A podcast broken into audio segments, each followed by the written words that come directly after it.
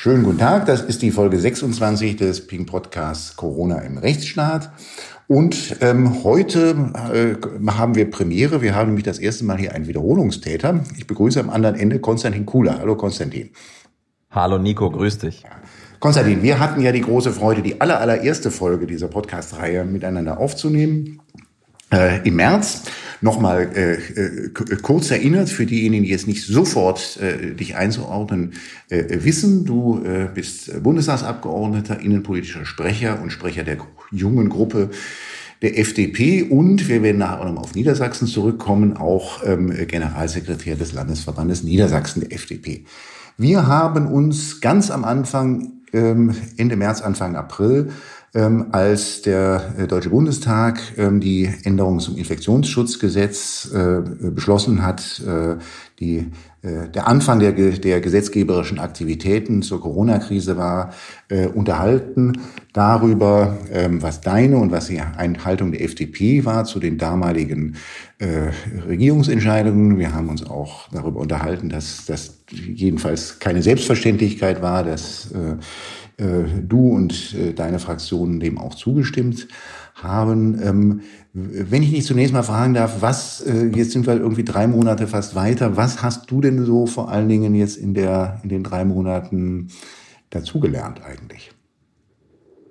Also, die vergangenen drei Monate waren sicherlich eine ganz besondere Zeit, die sich von allem unterscheidet, was wir vorher gemacht haben im äh, Bundestag oder was man selber als Teil der Legislative vorher erlebt hatte. Die Zeit war vor allen Dingen geprägt von vielen Gesprächen mit Unternehmern, mit Selbstständigen, vor allen Dingen aus dem eigenen Wahlkreis, aus Niedersachsen, die sich Sorgen machen. Wann geht das öffentliche Leben wieder los? Wann kann ich mein Geschäftsmodell wieder äh, starten? Ähm, sind die Maßnahmen wirklich gerechtfertigt? Habt ihr euch das gut überlegt als ähm, politisch Verantwortliche? Und da hat man viele Videokonferenzen, viele Telefonate geführt und ähm, ich habe nochmal gelernt, wie, ähm, wie viel Kreativität, wie viel Selbstbewusstsein viele äh, Unternehmerinnen und Unternehmer, auch wirklich kleine Selbstständige, die ganz alleine unterwegs sind oder mit wenigen Mitarbeiterinnen und Mitarbeitern, ähm, wie viel davon in diesen Menschen steckt. Und äh, da hat mich äh, sehr viel ähm, positives, sehr viel positive Energie erreicht und ich habe sehr viel mitgenommen in diesen drei Monaten, auch wenn man natürlich sehr viele traurige Geschichten hört. In dem Gesetzespaket ähm, ging es, wurde seinerzeit eingeführt, ähm, eine, dass der Bundestag die Feststellung einer epidemischen Lage von nationaler Tragweite vornehmen kann. Sowas gab es vorher nicht. Es wurde eingeführt und zugleich wurde beschlossen, dass es eine solche epidemische Lage von nationaler Tragweite seinerzeit gab. Ähm, das war am 25. März, äh, dass dieser Beschluss gefasst wurde. Dieser Beschluss war verbunden mit damit, dass aufgrund dieser Feststellung dass der Bundesgesundheitsminister recht umfangreiche äh, Verordnungsbefugnisse ähm, bekam bis hin zu Befugnissen auch von äh, dem, der Gesetzeslage nach dem IFSG dann abzuweichen. Ähm, jetzt habt ihr, die FDP-Fraktion, ähm, äh, wenn ich das richtig verstanden habe, diese Woche, der Bundestag ist ja diese Woche in Sitzung, ähm, einen äh, Antrag äh, eingebracht, äh, dass die Feststellung der epidemischen Lage von nationaler Tragweite vom 25.03. wieder aufgehoben werden soll. Eine, ein Antrag überschrieben mit epidemische Lage von nationaler Tragweite beenden, Bevölkerung weiter schützen, Parlamentsrechte wahren. Ähm, was hat euch dazu veranlasst, diesen Antrag jetzt oder manche würden vielleicht sagen schon jetzt zu stellen? Ganz genau. Wir haben uns in der Bundestagsfraktion, wahrscheinlich wie in allen anderen Fraktionen auch, über die vergangenen Monate sehr intensiv mit der Frage befasst, was eigentlich die Rolle äh, eines Parlamentariers und einer Bundestagsfraktion in einer solchen Krisensituation ist. Und ich glaube, zu Beginn der Krise, Ende März 2020, ähm, war es unbedingt erforderlich, dass unser Gemeinwesen, unser Staat schnell und pragmatisch handeln kann. Und deswegen ist das Infektionsschutzgesetz geändert worden. Das ist ja einmal im März äh, geändert worden und dann nochmal im Mai. Wir haben als Fraktion im März zugestimmt, im Mai dann nicht mehr. bei beiden Änderungsgesetzen zum Infektionsschutzgesetz ging es einmal darum, die Eingriffsbefugnisse mit Blick auf Quarantänemaßnahmen, Beschränkung des öffentlichen Lebens zu erweitern. Und zum anderen ging es aber auch darum, dem Bundesgesundheitsminister besondere Verordnungsermächtigungen zu erteilen. Und diese Verordnungsermächtigungen hängen aber an der Feststellung der sogenannten epidemischen Lage von nationaler Tragweite. Und man muss sich nochmal vergegenwärtigen, dass dieses gesamte Rechtsinstitut der epidemischen Lage von nationaler Tragweite auf ein Jahr befristet ist. Also es ist nicht die Feststellung auf ein Jahr befristet, sondern es ist sogar das gesamte Rechtsinstitut befristet. Also am 31. März 2021 kann man gar nicht mehr eine äh, epidemische Lage von nationaler Tragweite feststellen, weil es das Institut dann nicht mehr gibt. Es ist aber am 25. März eine entsprechende Lage festgestellt worden und äh, damit sind besondere äh, Befugnisse für den Bundesgesundheitsminister eingeführt worden. Und das betrifft insbesondere Bereiche wie die Krankenhauskapazitäten, das betrifft Medizinprodukte, es betrifft aber auch Regelungen zum Medizinstudium, es betrifft Regelungen zur Steigerung der Testkapazitäten. Und der Bundesgesundheitsminister hat von diesen Verordnungsermächtigungen umfangreich Gebrauch gemacht und hat auch Dinge auf den Weg gebracht, wo wir sagen würden, materiell rechtlich ist das gut, was er da gemacht hat. Formell muss man sich natürlich als Parlamentarier vergegenwärtigen, dass das eigentlich Regelungen sind, die wir als Parlament hätten treffen müssen, wenn wir nicht diese Sonderrechte für die Regierung eingeführt hätten. Und wir haben angesichts der Lockerungsbestrebungen, die es in manchen Bundesländern gibt. Ich erinnere daran, dass Thüringen die Beschränkungen fast gänzlich aufhebt beziehungsweise auf die lokale Ebene verlagert, Bayern den Katastrophenfall aufhebt, also ganz unterschiedliche Bundesländer da äh, zu einer äh, Lockerungsdiskussion und zu einer Lockerungstendenz kommen. Angesichts dieser Entwicklung haben wir uns die Frage gestellt, kann man wirklich von einer Notlage von nationaler Tragweite weiter sprechen? Und wir sind dann mit äh, dem wissenschaftlichen Dienst und mit einem Gutachter, den wir beauftragt haben, zu dem Ergebnis gekommen, die Voraussetzungen sind nicht mehr erfüllt. Und deswegen würden wir gerne wieder in den Bereich der Regelgesetzgebung zurückkehren. Ähm, und dann haben wir ein Paket von Anträgen vorgelegt, damit das äh, möglich gemacht wird. Denn man muss sich immer klar machen, der Deutsche Bundestag hat vor der Sommerpause nur noch eine ganze Sitzungswoche, die jetzt gerade endende Sitzungswoche äh, plus eine weitere. Und dann war es das. Und äh, eine solche Sondersituation über den Sommer ähm, aufrechtzuerhalten, das ist aus unserer Sicht mit der Gewaltenteilung und mit parlamentarischem Selbstbewusstsein nicht vereinbar. Ihr habt zwei Anträge eingebracht. Das ist der eine Antrag ist die Feststellung der Aufhebung und der andere Antrag, da geht es um die Verordnungen, die zwischenzeitlich erlassen worden sind ist äh, vom Bundesgesundheitsministerium. Was ist der, was ist so der Kern des zweiten Antrags? Also man muss sich immer äh, nochmal klar machen, dass ähm, dieses Instrument der epidemischen Lage von nationaler Tragweite sich anlehnt an Erwägungen, die es auf internationaler Ebene äh, gibt. Die WHO kann ja eine Pandemie feststellen. Und es gibt ganz ähnliche Formulierungen, wenn man sich das anschaut, ähm, was die Tragweite einer äh, Epidemie oder Pandemie angeht, ähm, die auch von der WHO gebraucht werden. Wenn man sich also die Genese äh, dieses Gesetzes zur Einführung der epidemischen Lage von nationaler Tragweite anschaut und die entsprechende Feststellung, dann ist ganz klar, ähm, es geht hier um die Corona-Krise und es geht darum, dass bestimmte Entwicklungen so dynamisch und global vonstatten gehen, dass man da schnell und pragmatisch darauf äh, reagieren muss. Äh, das hat dazu geführt, dass ähm, verschiedene Ebenen, beispielsweise das Land Nordrhein-Westfalen, aber eben auch der Bund, eine solche epidemische Lage äh, eingeführt und dann auch festgestellt haben. Und ähm, auf Bundesebene ist umfangreich Gebrauch gemacht worden von den Verordnungen. Und wenn man mit den Ländern spricht, wir haben ja selber als FDP in Nordrhein-Westfalen äh, eine Beteiligung an der Landesregierung in Rheinland-Pfalz. Und in Schleswig-Holstein stellen wir sogar den Gesundheitsminister. Und wenn man den fragt, sag mal, was hältst du eigentlich von der epidemischen Lage? Dann sagt er schon, na ja, wir haben ein Verständnis dafür, dass das mit den Parlamentsrechten im Regelfall ähm, in einem Konflikt steht. Andererseits will ich auch nicht, dass in der Corona-Zeit meine Krankenhäuser hier pleite gehen.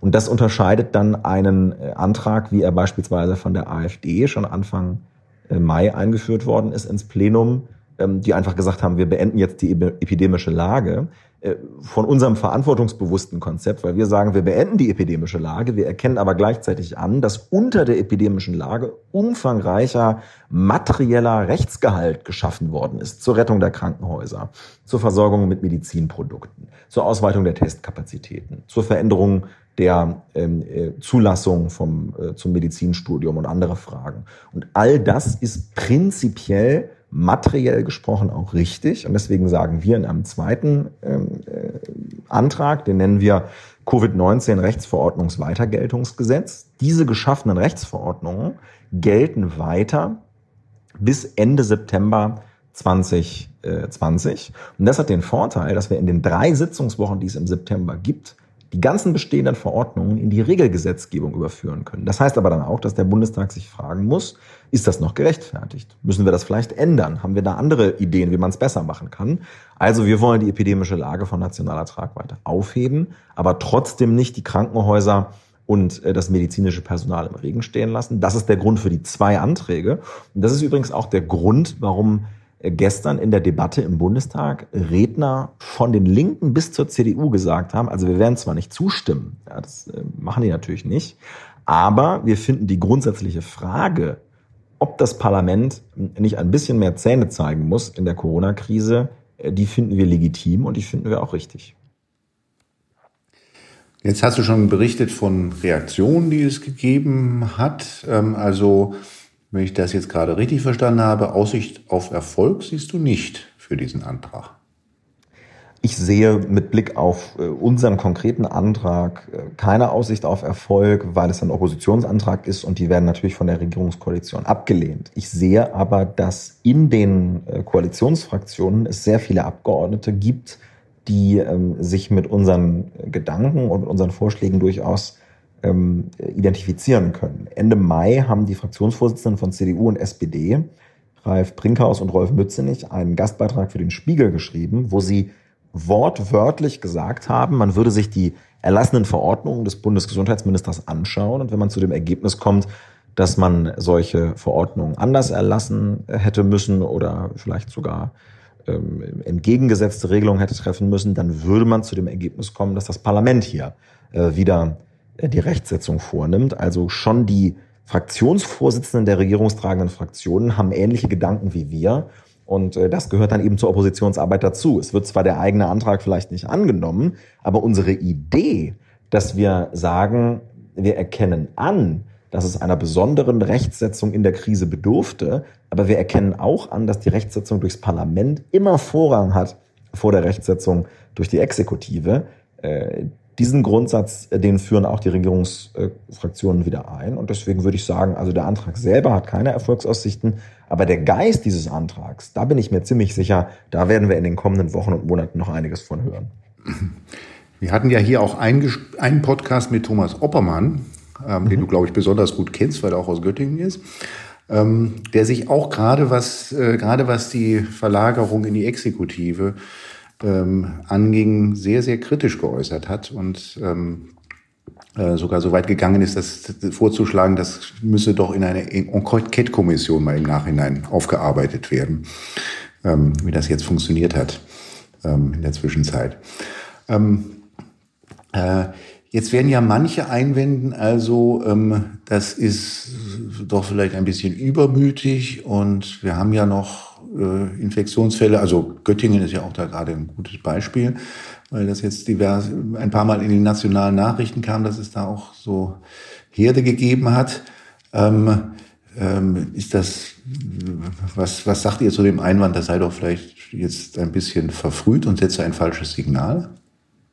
Also wenn man sich die Gesetzgebungsmaterialien nochmal genau äh, anschaut und auch die Situation im März 2020, dann lassen sich zwei Voraussetzungen herausdestillieren, unter denen die epidemische Lage von nationaler Tragweite festgestellt werden kann und umgekehrt, bei deren nicht mehr vorliegen, die epidemische Lage von nationaler Tragweite auch aufgehoben werden muss. Die erste Voraussetzung, und die müssen kumulativ vorliegen, und die erste Voraussetzung ist, dass eine Überlastung des öffentlichen Gesundheitswesens drohen muss. Dazu erinnere ich daran, dass wir derzeit ungefähr ein Drittel freier Intensivbetten in Deutschland haben. Das ist ein großer Gewinn und ein großer Erfolg bei der Bekämpfung dieser Pandemie. Aber es ist nicht von der Hand zu weisen, dass wir wohl derzeit nicht von einer drohenden Überforderung des öffentlichen Gesundheitswesens sprechen müssen. Und die zweite Voraussetzung ist, dass ein einzelnes Bundesland mit der Überforderung ähm, der Bekämpfung auf Landesebene äh, zu rechnen hat. Und wir haben eine Situation, in der Bayern den Katastrophenfall beendet. Das ist gleichzusetzen mit einer Rückverlagerung der Befugnisse von der bayerischen Staatsregierung auf die Landkreise. Und das Land NRW die epidemische Lage von landesweiter Tragweite, so heißt das im Landesrecht in NRW, ähm, auslaufen lässt. Mitte Juni. Und dann komme ich äh, auch schon unter rechtlichen Gesichtspunkten zu dem Ergebnis, dass der Bundestag die epidemische Lage von nationaler, also bundesweiter Tragweite beenden muss.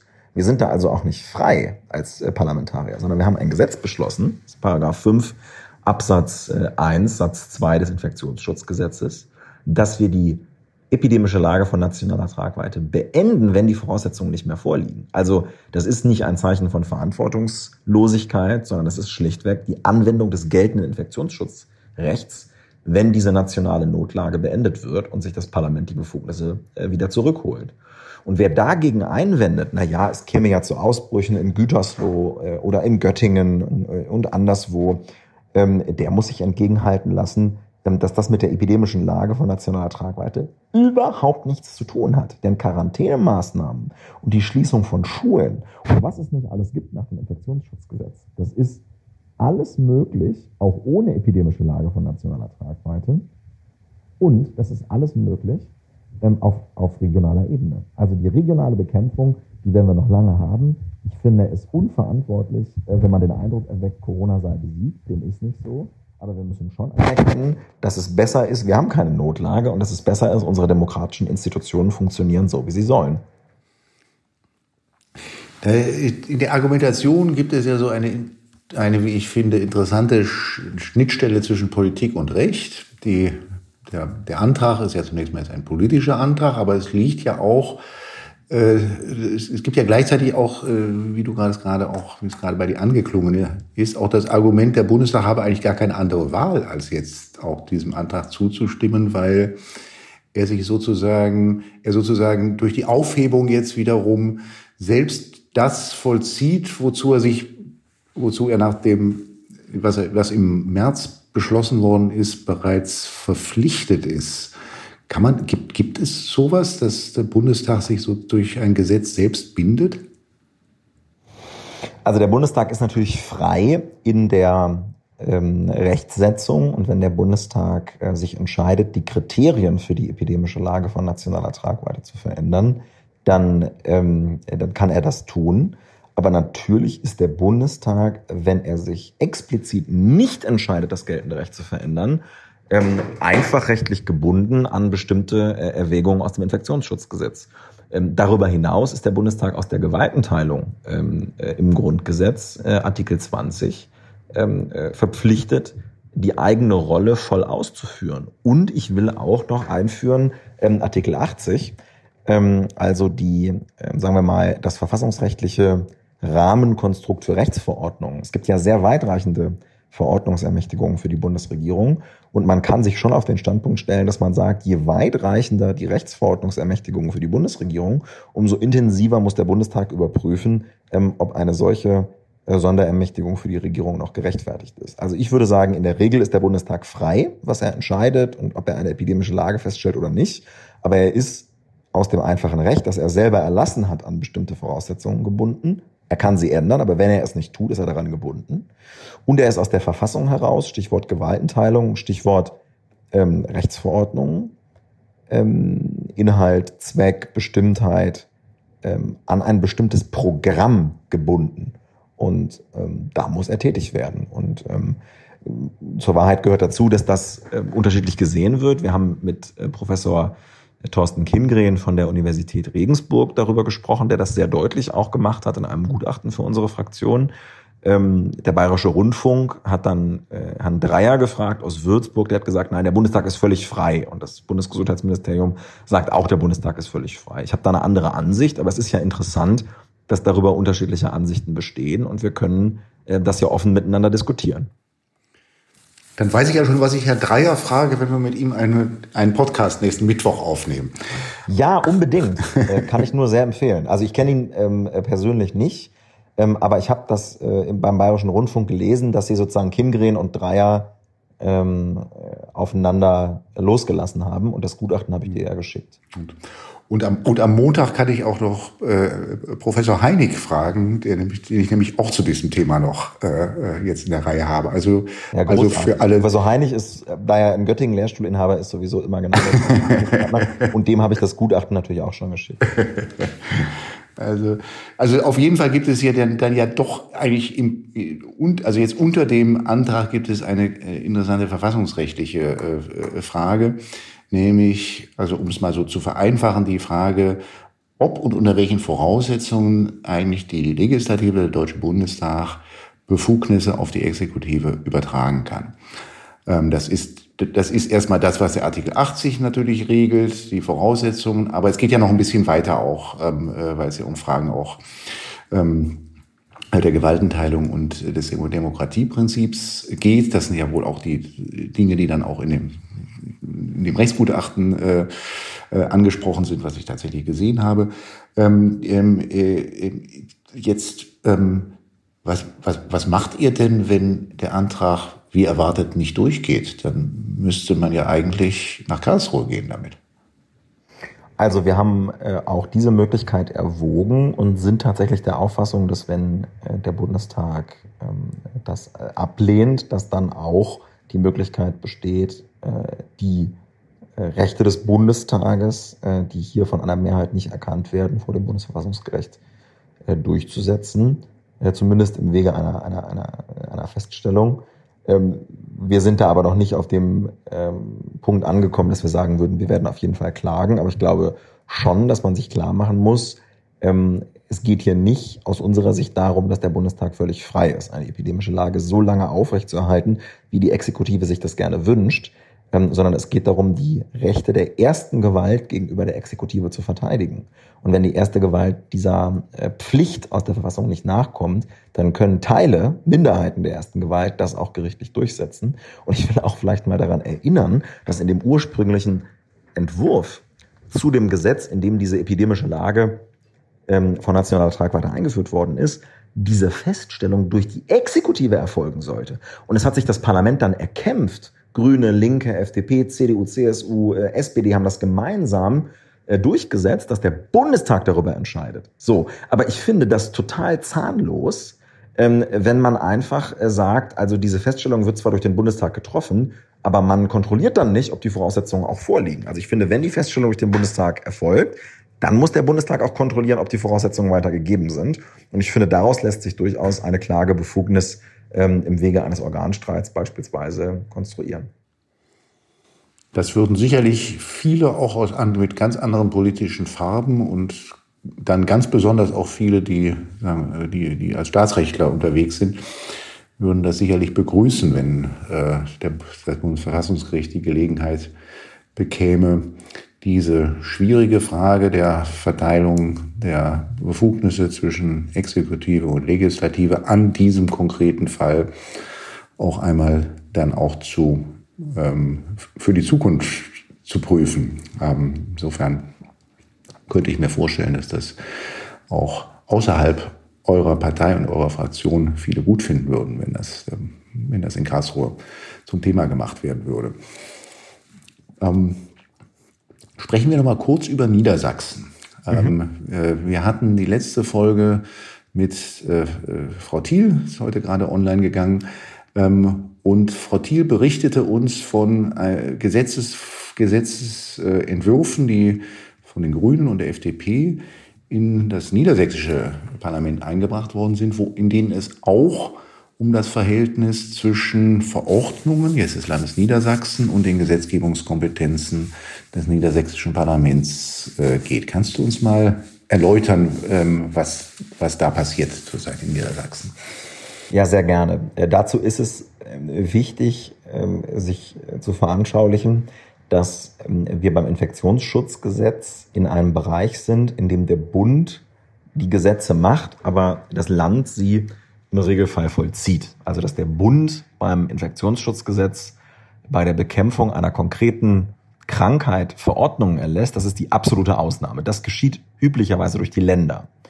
Ähm, viele Menschen haben ja in der Corona-Krise zum ersten Mal realisiert, dass das mit dem Föderalismus wirklich ernst gemeint ist in Deutschland und dass nicht nur in den Bereichen Sicherheit und Bildung äh, die Länder eine sehr umfassende Macht haben, nämlich die Macht zur Gesetzgebung und zur Vollziehung der Gesetze, sondern dass auch in den Bereichen, wo der Bund die Gesetze macht, aber die Länder sie vollziehen, die Länder eine bestimmte Gestaltungsmöglichkeit haben. Ja, also wir haben ein Infektionsschutzgesetz, das ist in allen Ländern gleich und trotzdem kann ein Herr Laschet andere Entscheidungen treffen als ein Herr Söder. Und äh, das liegt daran, dass das Infektionsschutzgesetz zwar gleich ist, aber dass die äh, Vollziehung der Gesetze in den Ländern unterschiedlich äh, geschehen kann.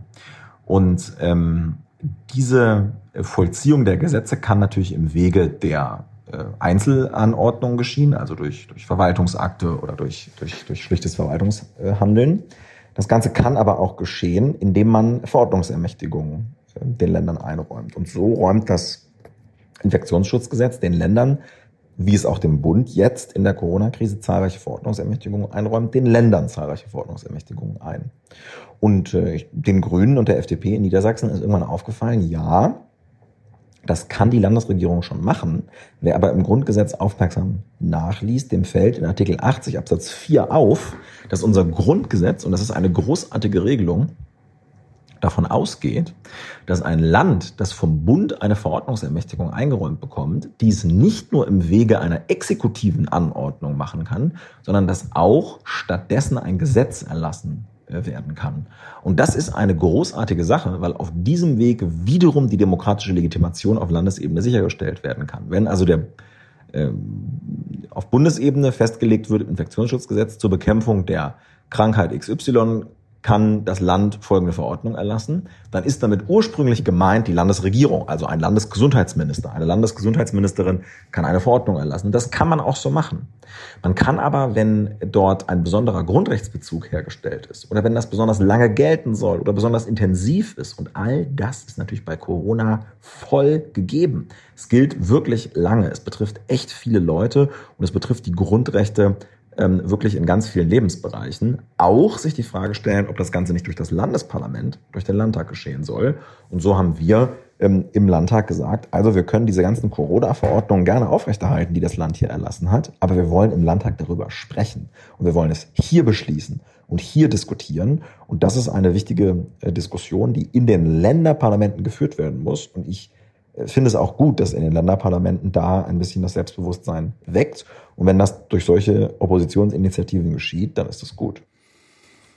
Ich hatte manchmal den Eindruck, dass das übersehen worden ist in den Bundesländern, dass diese Möglichkeit besteht, auch, auch durch Gesetz aktiv zu werden. Das ist ja auch ein, das ist ja ein staatsrechtlicher Leckerbissen auch wieder, der da drin steckt, Total. weil da geht es ja, letztlich ist das, was in 84 ist, ist Föderalismus pur.